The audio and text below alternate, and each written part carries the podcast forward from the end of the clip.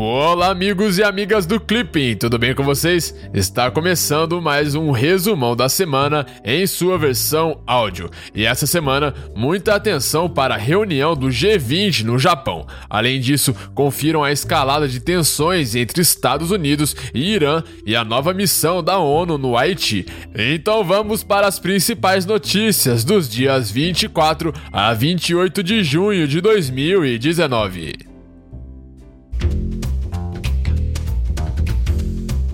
Política externa brasileira.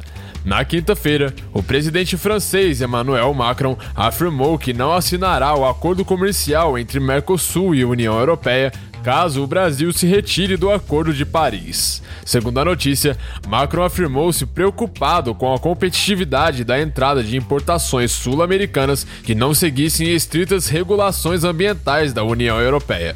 E vale lembrar que as negociações entre o Mercosul e a União Europeia foram lançadas com a assinatura do Acordo Quadro de Cooperação Interregional em dezembro de 95, em Madrid, baseado em três pilares: diálogo político, cooperação e comércio e investimentos. Em 11 de maio de 2016, o Mercosul e a União Europeia trocaram ofertas de acesso a seus respectivos mercados de bens, serviços, investimentos e compras governamentais. A última troca de ofertas dessa natureza entre os blocos havia ocorrido em 2004. Na sexta-feira, teve início a 14ª cúpula do G20 em Osaka, no Japão. De acordo com a presidencial japonesa, os temas prioritários serão economia digital, infraestrutura de qualidade, envelhecimento populacional e combate ao lixo plástico no mar. Ainda na sexta-feira, o presidente da República Jair Bolsonaro deverá reunir-se com Macron, além de outros líderes como o presidente norte-americano Donald Trump e o presidente chinês Xi Jinping. E vale lembrar que o Grupo dos 20 foi criado em 1999 no contexto das crises de balanço de pagamentos em economias emergentes que tiveram início em meados daquela década.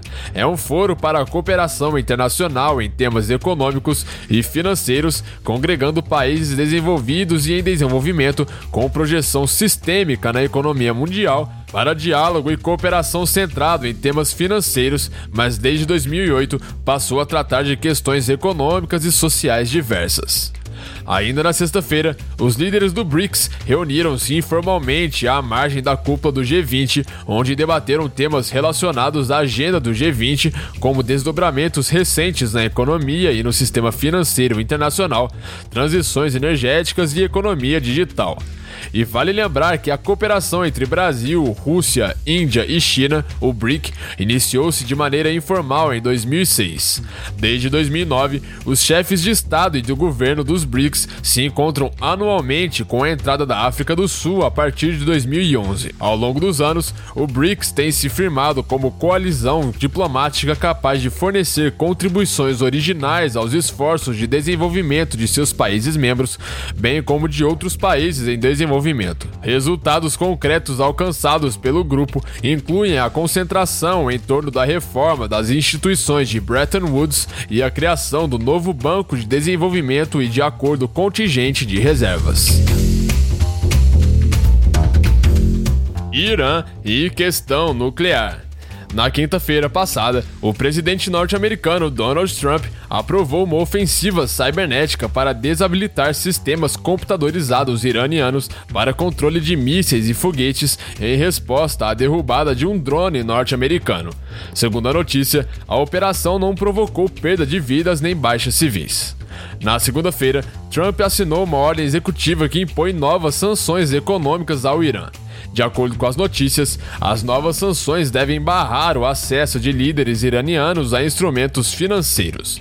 Na terça-feira, o presidente iraniano Hassan Rouhani chamou o governo norte-americano de retardado mental e afirmou que as novas sanções seriam ultrajantes e idiotas. Na quarta-feira, o Irã alertou o Conselho de Segurança das Nações Unidas de que não carregará mais o fardo de preservar o acordo nuclear de 2015. Na sexta-feira, o Irã deverá reunir-se com representantes de França, Reino Unido, Alemanha, China e Rússia para tentar salvar o acordo nuclear.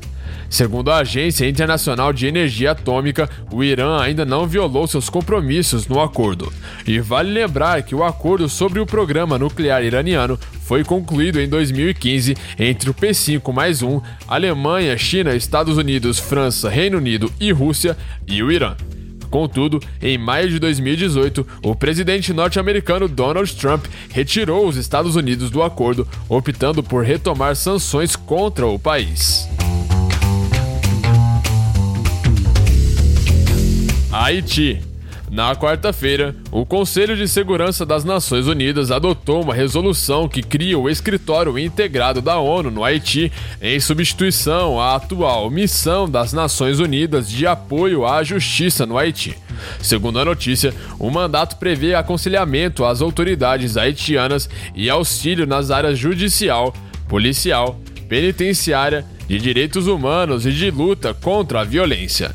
E vale lembrar que a missão das Nações Unidas de apoio à justiça no Haiti substituiu a antiga missão das Nações Unidas para a estabilização do Haiti, que operou no país entre 2004 e 2017. A missão das Nações Unidas de apoio à justiça no Haiti não possui componente militar e tem como objetivo apoiar o diálogo político e o fortalecimento da Polícia Nacional do Haiti, as instituições judiciais e penais e a situação de direitos humanos no país.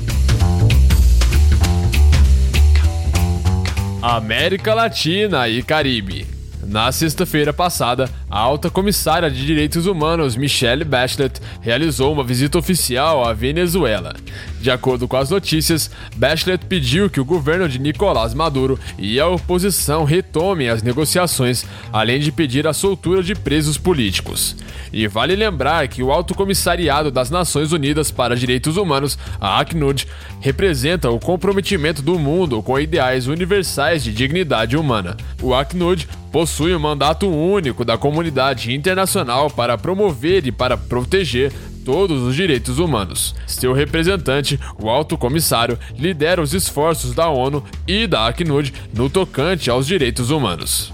Na quinta-feira, o subsecretário de Relações Exteriores do Uruguai anunciou a retirada de seu país da 49ª Assembleia Geral da Organização dos Estados Americanos, a OEA.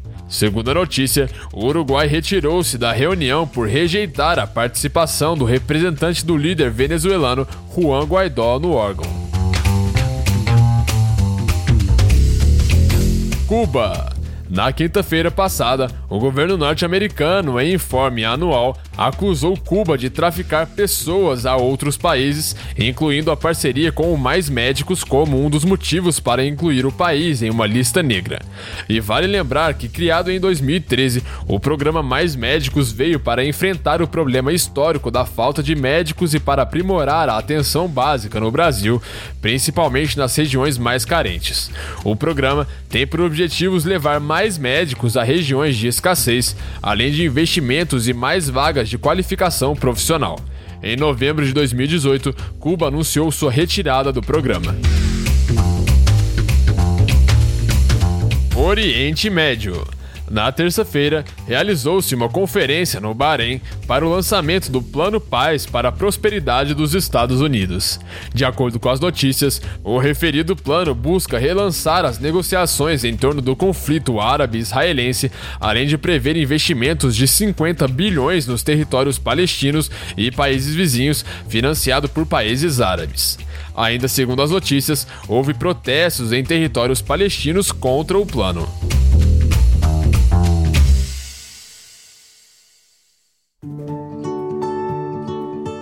Então é isso aí. Essas foram as principais notícias dessa semana. Se você gostou, não se esqueça de deixar o seu feedback. E se tiver alguma dúvida, pode entrar em contato conosco, ok? Um grande abraço e te vejo na semana que vem. Tchau!